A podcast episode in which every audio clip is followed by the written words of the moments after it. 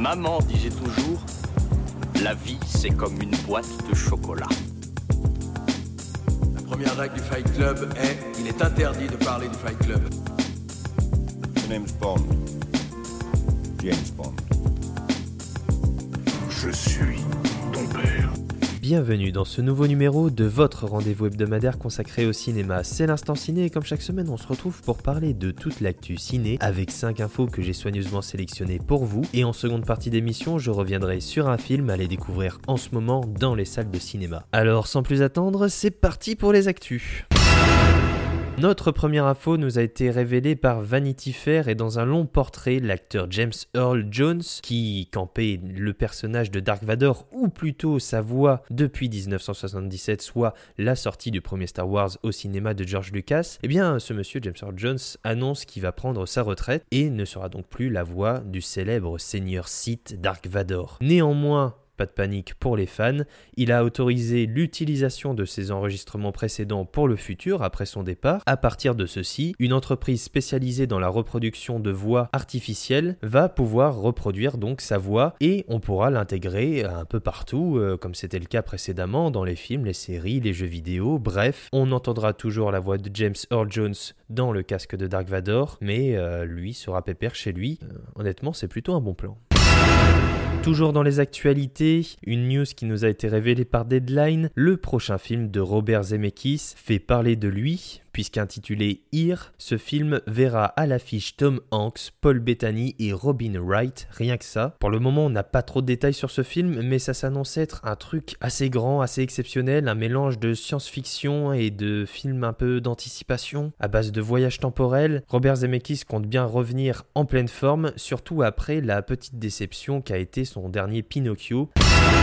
Un petit tour maintenant du côté des bandes annonces de la semaine. Cette semaine, nous avons eu les premières images du prochain film Astérix. Ça s'appellera Astérix et Obélix, l'Empire du Milieu. Ça sera de et avec Guillaume Canet, également accompagné de Gilles Lelouch, Vincent Cassel, Marion Cotillard et j'en passe. Ça sera à découvrir le 1er février au cinéma. Nous avons eu une première bande annonce pour le nouveau film de et avec Gad Elmaleh. Ça s'appelle Reste un peu et c'est le 16 novembre au cinéma. Ensuite, les premières images pour le nouveau film de Gérard Jugnot en tant que réalisateur. Ça s'appelle Le Petit Piaf, c'est le 21 décembre au cinéma. Et enfin, pour terminer ce tour des bandes annonces, on a eu la première bande annonce pour le film Nos Frangins à retrouver le 7 décembre au cinéma.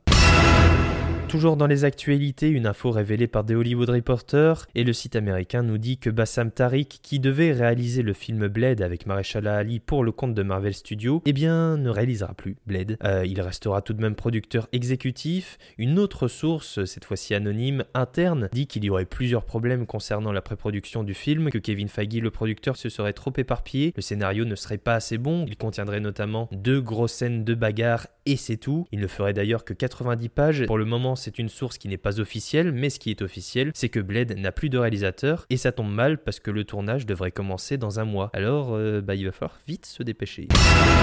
Et enfin, on termine ce tour des actualités par la grosse nouvelle. Restons dans l'univers Marvel, dans l'univers du super-héroïque, puisque Ryan Reynolds, l'acteur de Green Lantern, mais plus récemment de Deadpool, après deux films, il va y avoir un troisième film Deadpool, cette fois-ci sous l'égide de Marvel Studios, puisque Deadpool appartenait à la 20th Century Fox et la 20th Century Fox a été rachetée par Disney. Donc le personnage de Deadpool et tout son univers vont être intégrés à l'univers à l'univers Marvel Studios avec les Avengers, les Gardiens de la Galaxie tout ce beau petit monde. Et que faire de ce Deadpool 3 donc? Après s'être trouvé un réalisateur il y a quelques mois en la personne de Sean Levy, le showrunner de la série Stranger Things ou encore réalisateur de la saga La Nuit au musée, Ryan Reynolds a révélé une vidéo sur ses réseaux sociaux où il nous explique très calmement qu'il a cherché plein d'idées pour pitcher ce nouveau Deadpool, ce troisième film, et il ne sera pas seul puisque c'est confirmé, c'est officiel, Hugh Jackman va reprendre son rôle mythique de Wolverine pour un film qui est décrit comme un road trip déjanté. Au départ, beaucoup ont cru que c'était une blague, on les sait vraiment très proches et les deux acteurs justement se tiraient un peu la bourre pour savoir est-ce qu'on ferait pas un truc ensemble, Wolverine et Deadpool dans un seul et même film. Ça paraît improbable et pourtant ça semble bel et bien réel, c'est désormais officiel. Wolverine sera dans Deadpool 3, Hugh Jackman va reprendre son rôle, ou plutôt ses griffes. Dans une autre vidéo, les deux acteurs ont confirmé que ça n'aurait rien à voir avec le passé de Wolverine, et pourtant, après 20 ans de bons et loyaux services, Hugh Jackman va bel et bien revenir pour un nouveau Wolverine, ou en tout cas dans un autre univers, pas touche à ce qui a été fait auparavant, l'histoire est telle qu'on la connaît. Là, on va découvrir sans doute, je sais pas, un autre univers, un voyage dans le temps, que sais-je, quelque chose de certainement extrêmement déjanté, alors soit c'est la décision la plus stupide de l'histoire, soit c'est un futur classique du genre, on verra bien ce que tout cela nous réserve. En tout cas, pour moi qui ai grandi avec Hugh Jackman en tant que Wolverine, c'est vrai que ça fait chaud au cœur de le retrouver une fois de plus pour une nouvelle aventure, qui plus est accompagnée de Deadpool. Je vous avoue que cette nouvelle m'excite énormément. C'est maintenant l'heure du film de la semaine et cette semaine je vais vous parler d'un film suédois. C'est la Palme d'Or à Cannes, le film événement réalisé et écrit, pensé par Ruben Oslund et ça s'appelle Triangle of Sadness. Who looks paid for the tickets? Not bad, huh? She's an influencer. Not bad, not bad. Yeah. So what, what do you do? I sell shit. The success of a luxury cruise, it mainly depends on you. Enjoy the moment. It's always, yes, sir, yes, ma'am. No. What? Everyone's equal.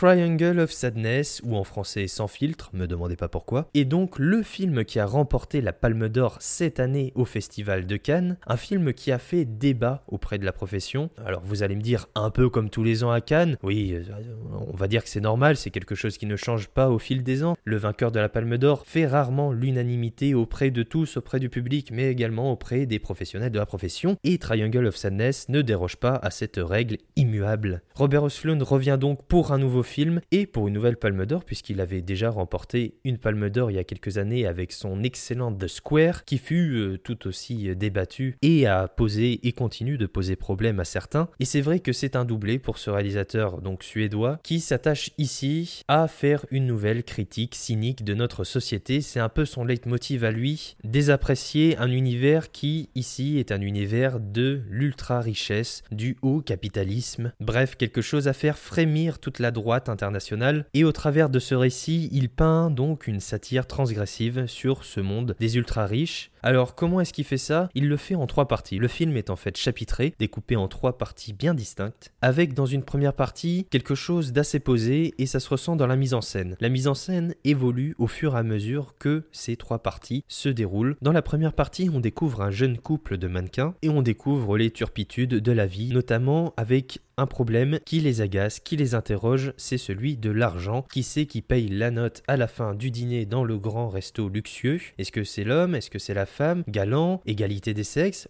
en tout cas, on comprend bien qu'il y a quelque chose qui est de l'ordre d'un problème, d'une problématique en fait dans ce couple, et ça tourne autour de l'argent. Très vite, on va passer à la seconde partie, qui est, à mon regard, la plus intéressante, celle qui se déroule sur un beau bateau de croisière, hein, un bateau de croisière de luxe, et on va s'éloigner un peu de ce couple pour y découvrir toutes les personnes qui occupent ce bateau lors de cette croisière de luxe. Ce sont des personnes extrêmement riches, venues du monde entier, tous et toutes avec des parcours extrêmement différents. Certains ont fait fortune dans l'armement, d'autres dans l'informatique, d'autres dans l'agriculture. Bref, on découvre une palette de personnages assez iconiques, assez caricaturaux, et en même temps, on a l'impression de les connaître. Et cette sensation, réside dans la beauté de l'écriture de Robert Oslund et dans la manière dont il a eu également de mettre en scène toutes ces histoires dans ce petit bateau. Et très vite, on va découvrir que là encore, tout tourne autour de l'argent, tout tourne autour du capitalisme. La moula, c'est le nerf de la guerre, mais c'est également une source de problèmes. Et ce problème, c'est un peu le chat qui se la queue. À travers ce moment, à travers ces scènes que l'on peut découvrir, où tout va partir en steak globalement sur ce bateau, et tout va partir en steak à cause d'une seule chose, à cause justement de ce qui les a amenés sur ce bateau, à savoir l'ultra richesse, tout l'argent qu'ils ont, toute cette exubérance, à s'en faire vomir littéralement. Il y a vraiment quelque chose qui euh, fait fi de toute retenue et c'est purement dans la transgression et ça veut également dénoncer justement ce système d'ultra richesse et l'idée de punir tous ceux qui se gavent. Alors bon, c'est fait avec la délicatesse d'un taureau dans une boutique de porcelaine, mais on comprend bien sûr le message qui en fera tiquer certains, qui en réjouira d'autres, tout dépend de votre situation financière ou politique. Bref, quoi qu'il en soit, il a réussi à transmettre sa vision singulière du monde et de ce monde bien particulier qui est celui de la superficialité, qui est celui de l'exubérance de la surconsommation, où vous vous faites livrer par hélicoptère deux mini pots de Nutella sur un bateau. Un monde à la fois où tout est possible et en même temps où toute cette possibilité vous ronge de l'intérieur et au final le karma vous rattrape, vous profitez mais vous payez également dans tous les sens du terme. C'est un peu le message qu'essaye de faire passer Triangle of Sadness. Et ensuite on va découvrir la troisième partie qui est celle qui se déroule sur une île. Et là tous ces gens qui ont été habitués à vivre dans l'exubérance, dans le confort, dans la luxure vont apprendre à vivre au plus bas. Et tous les enjeux et tous les rôles de domination, les rapports de force entre employés, patrons, serviteurs, maîtresses et maîtres de maison, bref, tous ces enjeux de domination vont être balayés d'un seul coup et ils vont expérimenter véritablement ce que c'est que la survie, ce que c'est que la nature humaine et ces rapports de force justement qui les privilégiaient au départ lorsqu'ils étaient sur leur beau bateau de luxe vont se retourner contre eux lorsqu'ils vont être sur l'île tout seuls et désespérés. Alors dans Triangle of Sadness, on rit, parfois c'est un rire un peu méchant, on se dit ah bien fait pour leur gueule et on réfléchit, vous l'aurez compris. Et c'est vraiment ça, c'est un film qui est fait à la fois pour vous divertir et en même temps pour essayer de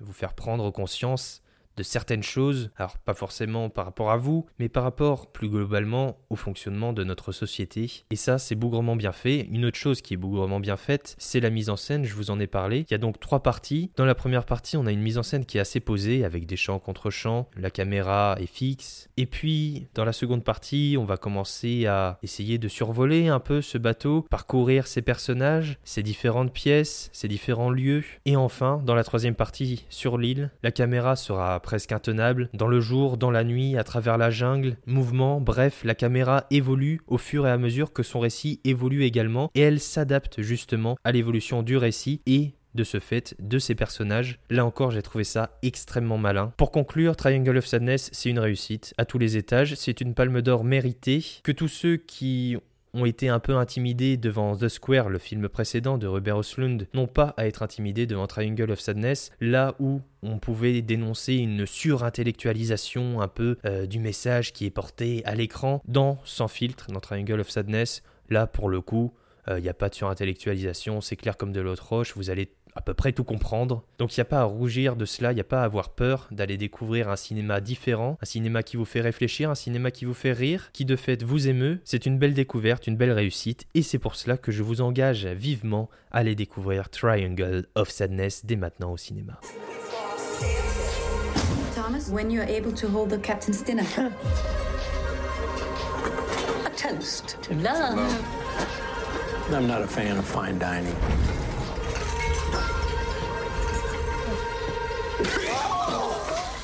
Darius? He doesn't look well. The ship is going under. Russian capitalist and an American communist. Huh? On a $250 million luxury yacht. Stay focused.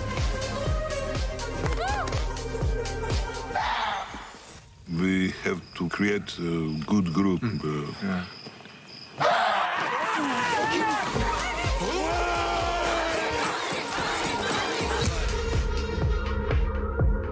Who am I? You're the toilet manager. No. Here, Captain. Voilà, c'est tout pour cette semaine. Je vous remercie d'avoir écouté cette émission. Vous pouvez bien évidemment vous abonner pour avoir directement chaque émission dès leur sortie. Vous pouvez également me suivre sur Twitter et Instagram pour être au courant des dernières actus ciné à la mode. Comme d'habitude, je mets les liens en description. Voilà, je vous souhaite une bonne fin de semaine, un bon week-end. On se retrouve la semaine prochaine pour un nouveau numéro de l'Instant Ciné, plein de cinéma et plein d'actualités. Alors, à la semaine prochaine. Ça dépasse tout ce que j'ai pu imaginer.